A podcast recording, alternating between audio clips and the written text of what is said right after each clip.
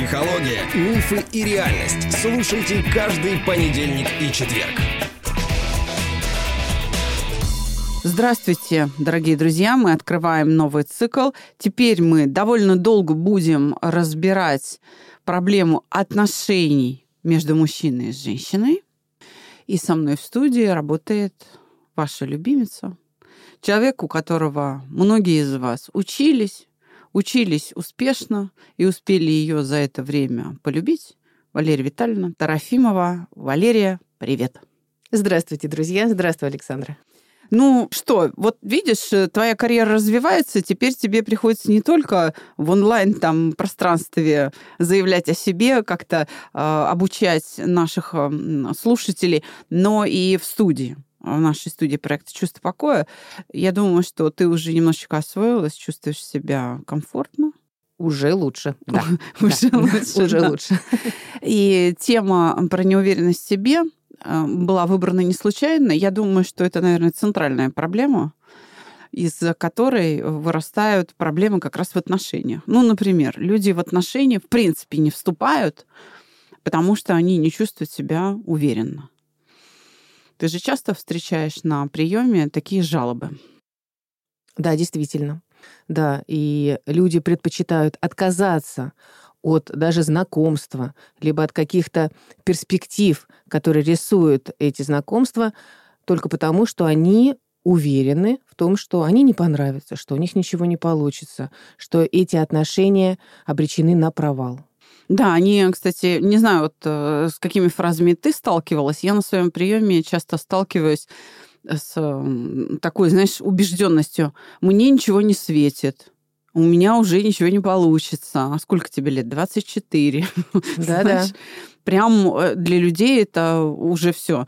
Конец света, небо упало на землю, и они абсолютно убеждены в том, что нет, э, не найдется для них человека. Помнишь, мы даже разбирали с тобой на тренировках в чате э, кейсы, где молодые люди просили совета, а как бы им, какую куклу какого производства им купить, чтобы ощутить вот это чувство любви.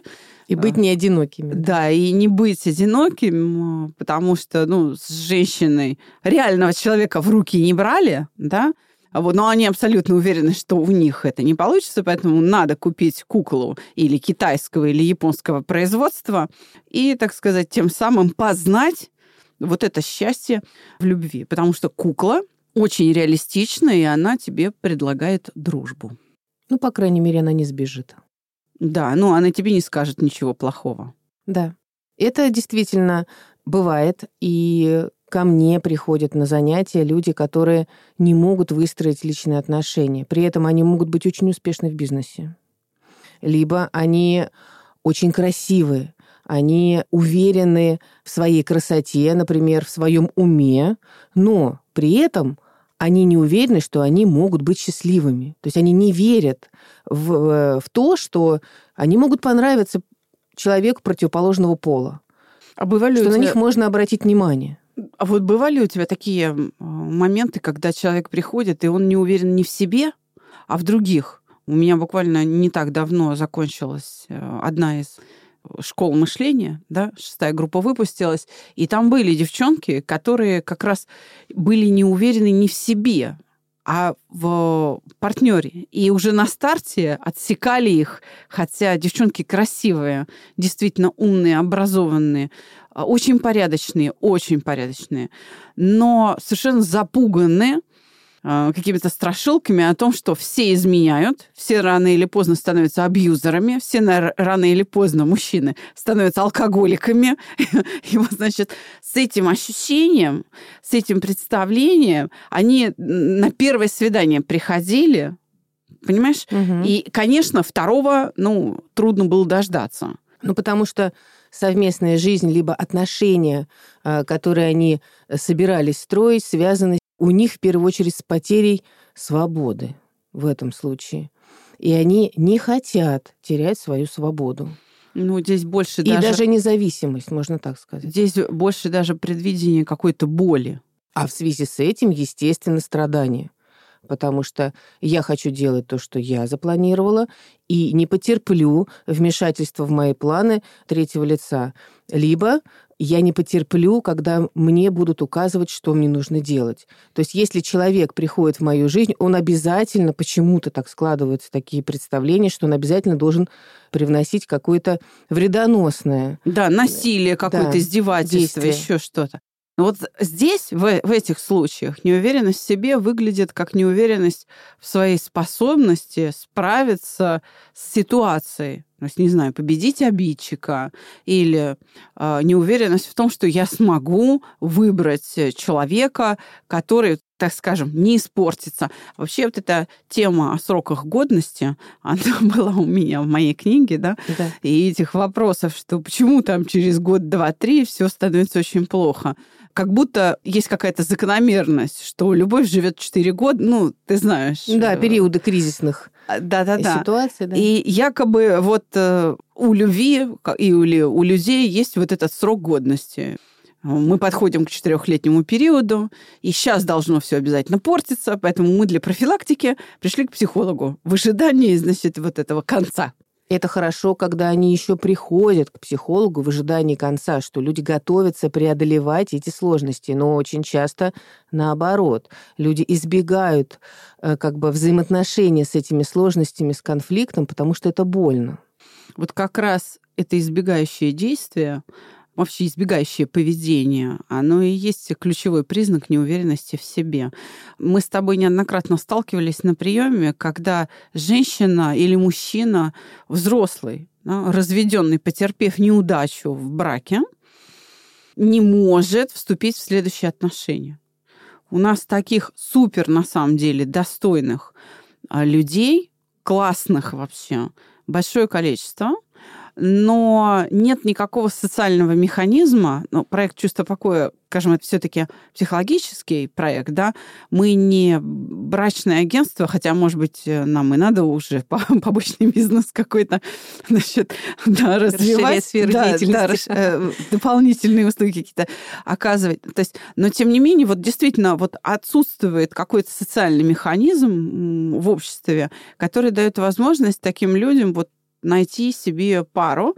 И люди, действительно, потерпев единожды неудачу, на почве ревности супруга, например, то есть беспочвенной ревности, но тем не менее одного, да, или женщины ревнуют, или мужчина, отношения становятся невыносимыми, семья погибает, это оформляется в виде развода. Дальше человек пытается адаптироваться, ну, потому что он не заслужил этих упреков и этой боли, да, он пытается адаптироваться вообще к новой реальности. И после этого э, уже как говорят, обжегшись на горячем молоке, на холодную воду дует, да? да. То есть они не уверены в себе, что кому я нужна там с прицепом, с, с детьми. Или кому я нужен разведенный. Кстати, разведенная женщина, она теряет социальный статус, да, а мужчина разведенный теряет свое лицо, что на самом деле еще катастрофичнее. И, кстати, э, женщин с детьми гораздо охотнее берут замуж, чем э, мужчин, разведенных с детьми, в мужья. Угу. Вот. И, и это э, как раз усиливает эту неуверенность, особенно в мужчинах. Ну, потому что женщина с ребенком, она уже, ну, как минимум, хорошая домохозяйка. Она может вести быт, ухаживать за детьми. Если она ухаживает за детьми, конечно же, она сможет и ухаживать за супругом. Э, голодным не останется, это точно. Ну, детей же кормят, ну и его покормят. Ну вот. Детям носки стирают, ну и ему рубашку постирают и погладят. То есть в любом случае он уже будет чувствовать себя более комфортно, нежели один когда живет холостяцкой жизнью? Я думаю, что здесь ключевой фактор в том, что женщина, разведенная с ребенком или с детьми, как говорят мужчины, имеет преимущество в том, что она знает, чего она хочет. Неопытной девушке угодить очень сложно, потому что она не знает действительно часто, чего она хочет, ну, за пределами, может быть, каких-то а, материальных там, да, пожеланий. Она не знает, чего надо хотеть.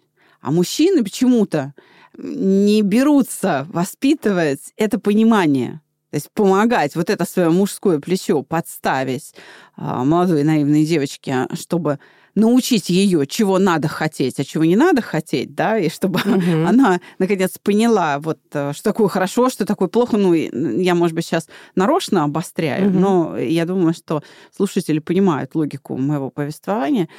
Почему мужчины это делают, я не знаю. Но тем самым они создают себе проблемы. Они вообще все время люди как-то ждут э, готовых себе а, супругов. А ведь на самом деле мы все полуфабрикаты в этом смысле.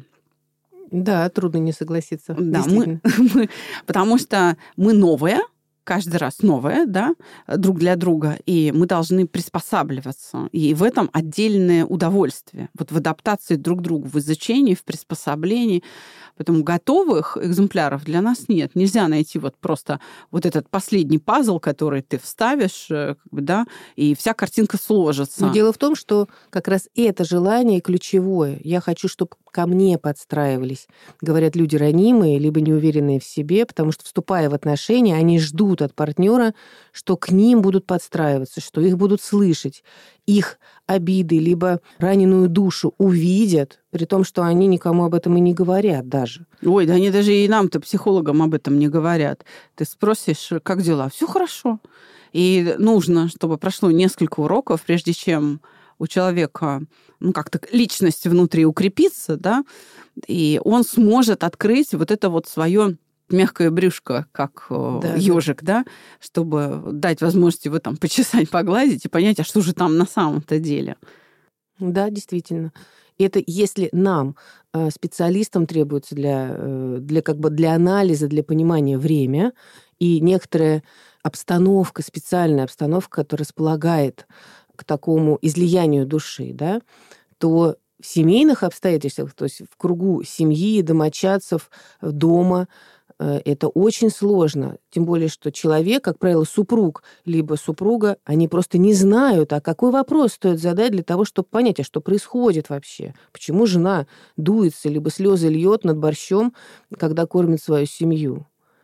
Я думаю, что нам с тобой непочатый край работы на подкасте здесь, э, а, обсуждая личные отношения во всех деталях, мы будем постепенно от общего к более частному и к супер частному переходить, э, разбирать в деталях эту тему. Но у меня такой вопрос. Вот прямо сейчас этот вопрос. Конечно, мы такую статистику специально с тобой не вели, да? А, а все же, кто чаще проявляет эту неуверенность в себе? Все-таки молодежь или люди постарше? То есть до 30 или после 30, вот так скажем? Мне кажется, молодежь. Мне кажется, молодежь, потому что нет опыта справляться с сложностями. Они еще как бы не окрепли. Они еще не все понимают, что падать полезно. Расшибать коленки бывает поучительно.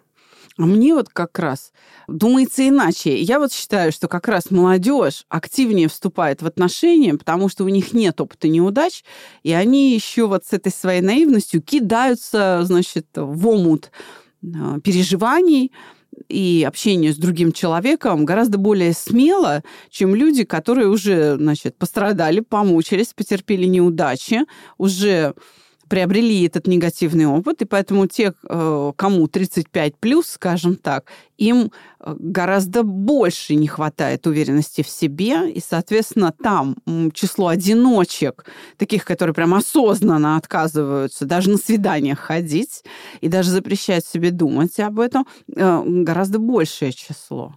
Ну, при условии полученного негативного опыта, да, соглашусь.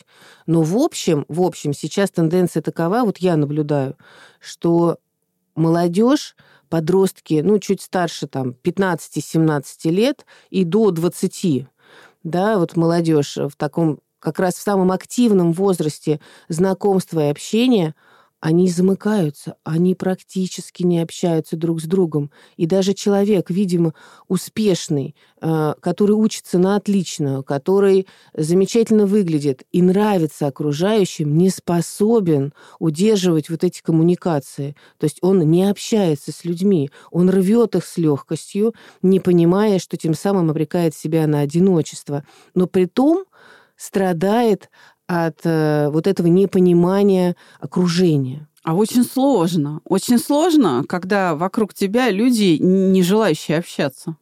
Понимаешь? Да, да то есть очень большое количество а, подростков, они и не хотят общаться.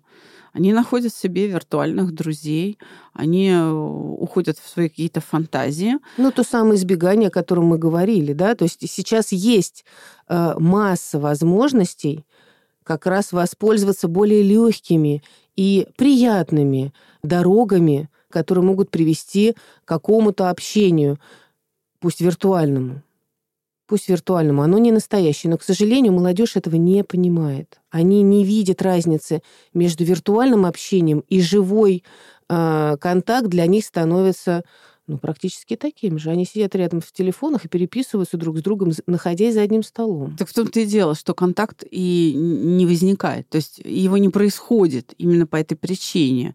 И отсюда отсутствие опыта ну, общения. И поэтому они действительно не понимают, как, как строить эти отношения. Они, правда, в ужасе, честно говоря. Если посмотреть на молодежь, как они сейчас выглядят, а, молодежь даже, ну, давай сузим понятие, подростки, вот старшие классы школы, да, как они сейчас выглядят, пока к тебе человек лицом не повернется, ты не очень понимаешь, ты идешь за девочкой или за мальчиком. Угу. А, дутые такие бесформенные куртки, а, значит, вот эти штаны, шаровары, да, а, такая полуспортивная, ну или в спортивном стиле обувь, и шапки одинаковые, и поэтому ты э, только по голосу, причем даже голоса часто у мальчишек еще не ломавшиеся, тонкие, ты даже до конца не можешь понять, э, это вот тусовка только из девочек или мальчиков-девочек, или только из мальчиков, потому что они выглядят одинаково, они жестикулируют примерно одинаково. Даже летом ну, летом, не знаю, платья как-то, когда были модные, mm-hmm. не знаю, у наших бабушек было очевидно, да, у наших мам там было очевидно, что вот эта девочка, да, вот это мальчик. Сейчас, и я еще раз говорю, пока к тебе лицом не повернется, да и то, повернувшись лицом, ты еще будешь пытаться понять, это все-таки девочка или мальчик. Потому что, опять же, э, приталенную одежду, которая покажет вот эту женскую фигуру явную, да, не очень-то любят. Нет, ну, наверное, кто-то носит, да, но в основном это, опять же, футболки не приталенные не по телу, а такие вот, э, значит, балахоны мешковатые, да, чтобы все скрыть, чтобы, в общем, оверсайз, все такое. Его, ну, гораздо больше, то есть это преобладает в одежде. И там короткая стрижка, не знаю, пирсинг в носу, то есть этого достаточно много, и такие дети, такие подростки на виду. И поэтому мы на них чаще обращаем внимание. И, э, соответственно, кстати, хочу сказать, что именно вот дети, которые так выглядят, они самые неуверенные в себе. Они, конечно, громко шумят, значит, могут э, как-то там вести себя нагло, но я тебе расскажу историю. Большой друг нашего проекта, ты ее прекрасно знаешь, она всегда рядом с нами, всегда помогает нам. Елена Кеслер, угу, э, да. да, лауреат всех мыслимых и немыслимых премий, там, э, гран-при фестиваля в области рекламы. Она специалист по креативу, очень известная в стране. Она в свое время проводила фестиваль электронной музыки «Киберпаника» киберпанк, стиль э, музыкальный собирался на фестивале, в том числе она была в числе организаторов, одним из основных, и помогала э, музыкантам. И она однажды пригласила меня. Киберпаника проходила обычно в каких-то ночных клубах в Москве, и именно ночью. То есть вот всю ночь идет фестиваль Киберпаника. И э, я хочу сказать, что приходят фанаты к своим любимцам, своим группам, которые вот играют эту тяжелую индустриальную там, музыку, которая ну, как постапокалиптического такого, в общем, формата. Соответственно, они одеты готически, там черная помада, ну, в общем, то есть это, это прям вот такие люди, фрики, прям можно сказать. Ну, вот у них свой совершенно стиль, своя культура, да, а вот. И э, я была дважды на таких фестивалях. И дважды я наблюдала одну и ту же картину. Освещенный танцпол, никого нет. Всех гости фестиваля, которые покупали билеты, приходили послушать своих кумиров. Они все прятались под э, балкон, под э, как бы В тени. В тень, да. То есть к барным стойкам прижимались. И хотя, казалось бы, ну ты бросаешь вызов обществу. Ты едешь по метро, значит, вот в этих вот ботинках на шнуровках на огромной платформе, на тебе там какая-то юбка из силикона, э, там зеленые волосы, черная помада. Ну, то есть ты выглядишь прям, ну, вызывающе по отношению к, ко всему остальному, значит, э, метро да, угу. ко всем остальным пассажирам. И ты идешь, значит, туда, где ты должен прям максимально раскрепоститься, потому что ты среди своих. Ничего подобного. Вообще вот ничего подобного. То есть они прятались в тень, и, никто не танцевал, не отрывался, а так тихонько при, подергивались, при, притоптывались в на надежде, месте. что никто не увидит. Хотя среди своих. Да, потому что свои как раз и имеют большее значение. То есть оценка своей тусовки это значит, что ты именно там, где надо. И не дай бог какая-то критика, либо косой взгляд, все, получается, что даже и эта тусовка тебя не принимает. То есть люди, подобные э, ребята, можно их назвать, это же молодежь, подобные ребята, они почему так ярко одеваются, почему они вливаются в эти как бы субкультуры. Угу. Потому что они считают себя изгоями в обществе в целом. То есть если меня нормальная публика, ну, классического, да, нашего э, такого э, представления, да, да, да, ну, обычное, да, не принимает, значит, я пойду туда, где я буду своим.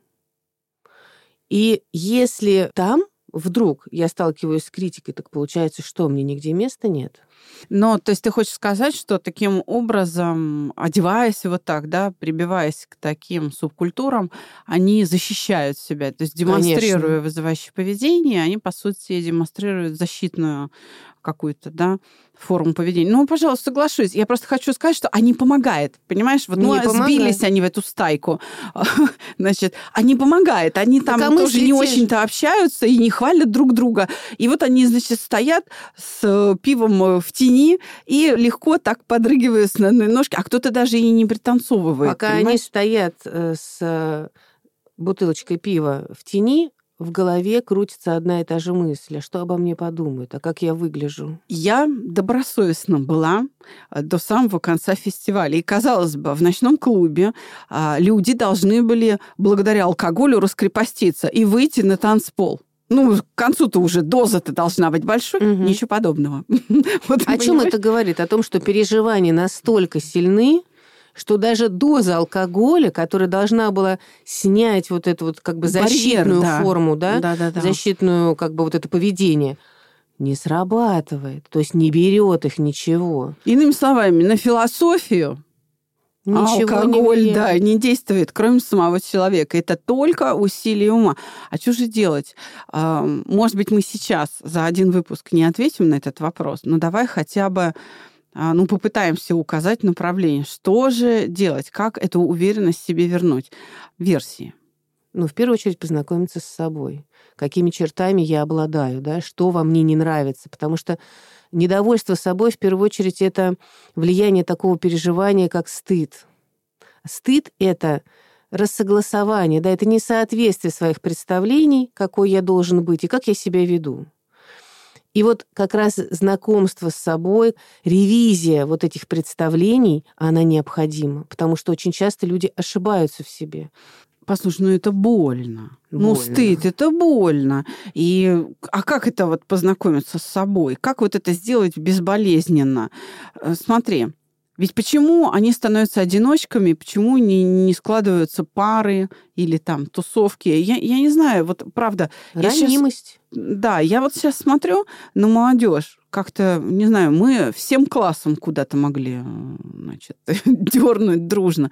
Сейчас, ну, в лучшем случае, ну, два-три человека, мне кажется, классы во многом а, делятся даже не на там половину, две половины противостоящие друг другу, а на пары, а или вообще даже состоят из одиночек.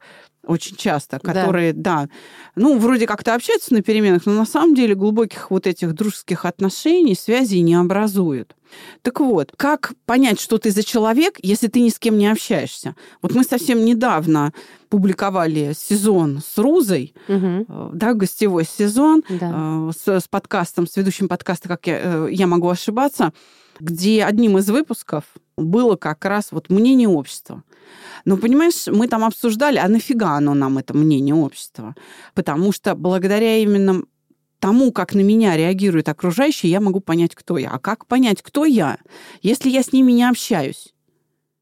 И, конечно, при попытке понять, кто я, ну, высока вероятность боли. Хотя ведь меня же могут и похвалить. Понимаешь, я на, на что сейчас намекаю-то? Конечно, ну... люди могут хвалить, люди могут ругать. Но дело в том, что надо допустить возможность того, что они могут быть правы. Что эта критика, она может быть конструктивна что действительно прическа тебе не идет, постригись, приведи себя в порядок, причешись в конце концов. Либо, ну ладно, ты гуляешь с ребятами на улице, ну ходи ты лохматый, но приди ты в школу хотя бы в опрятном виде.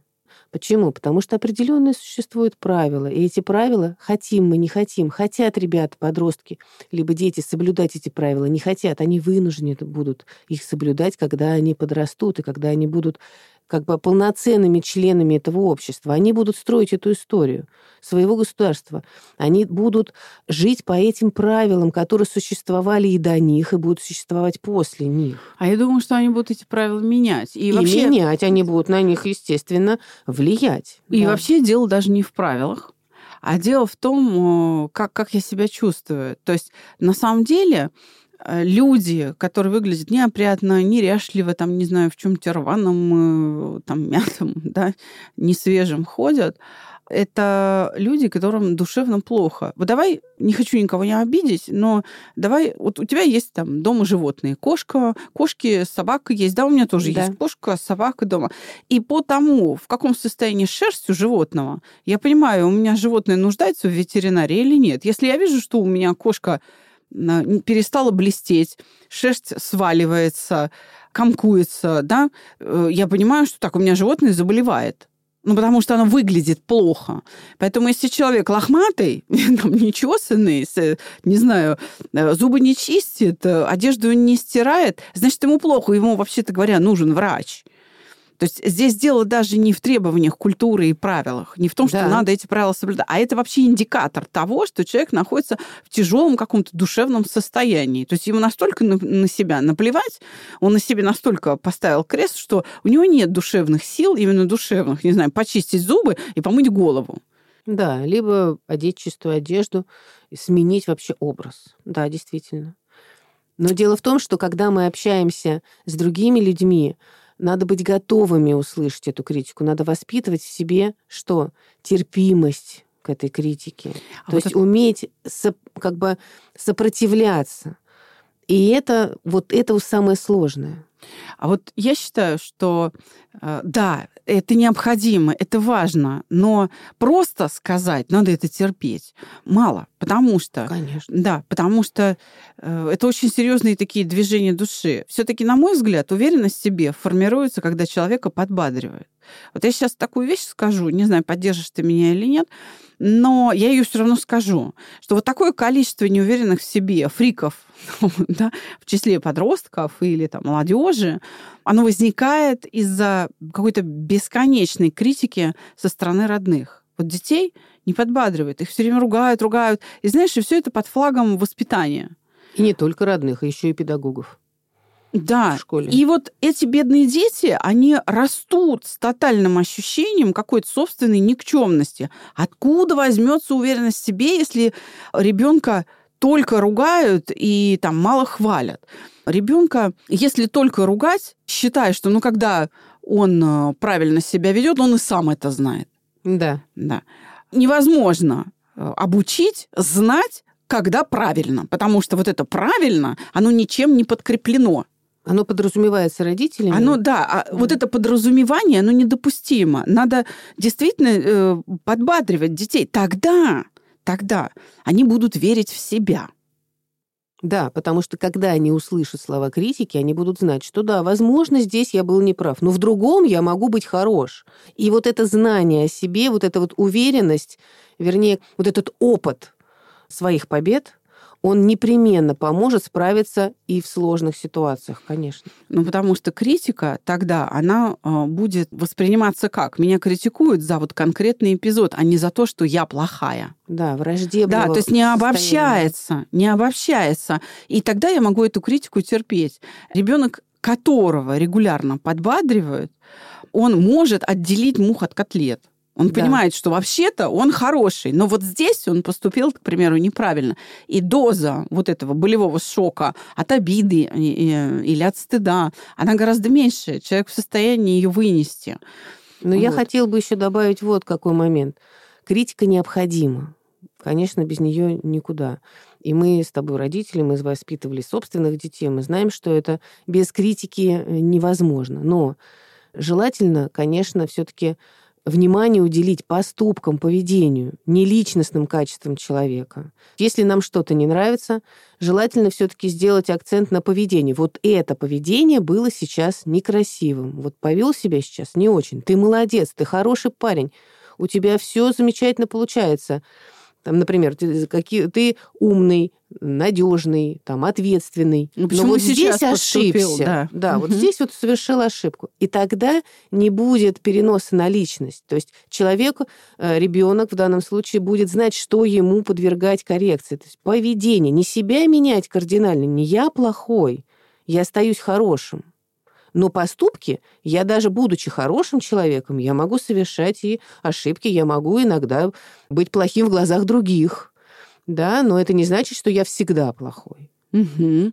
А вот человек уже дожил до там 40 лет с этим ощущением. И что ему делать? Как ему, понимаешь, из этого выйти? Здесь я, я лично вижу э, только психотерапию, вот так скажем. Ну, здесь да. без посторонней помощи ты не видишь. Это роль этого наставника, помощника, который выведет тебя на какую-то дорогу уверенности к себе, может э, выполнять и священник, э, в конце концов, да. Да даже друг, может быть, коуч, даже сосед. Да, но, но здесь без посторонней помощи, это, да, никак не выбраться. Ну, потому что то, тот образ мышления, который нас заводит в тупик, он не способен этими же способами вывести нас обратно либо в какую-то другую точку. То есть это невозможно.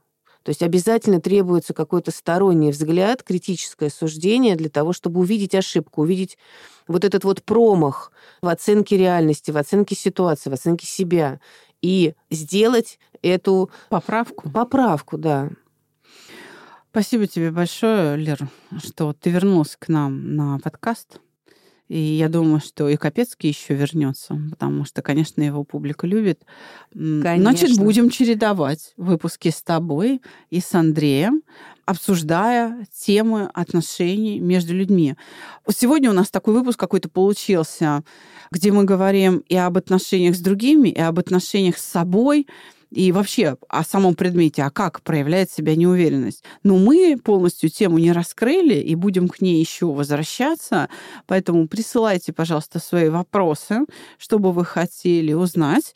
И мы будем обсуждать. Есть у нас, конечно, конфетки за щекой, то есть есть у нас, конечно, ваши вопросы из чатов, но мы их чуть-чуть придержим, потому что мы хотим задать некоторую логическую линию в нашем подкасте, в нашей работе, и потом эти вопросы очень органично лягут в, в нашу задумку. Но, тем не менее, копите их, присылайте, и чем более детально будет задан вопрос, тем лучше, потому что тогда каждому отдельному вопросу мы сможем посвятить отдельный эпизод.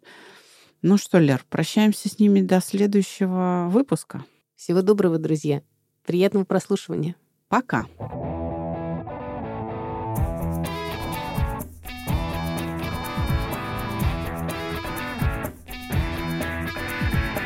Психология, мифы и реальность. Слушайте каждый понедельник и четверг.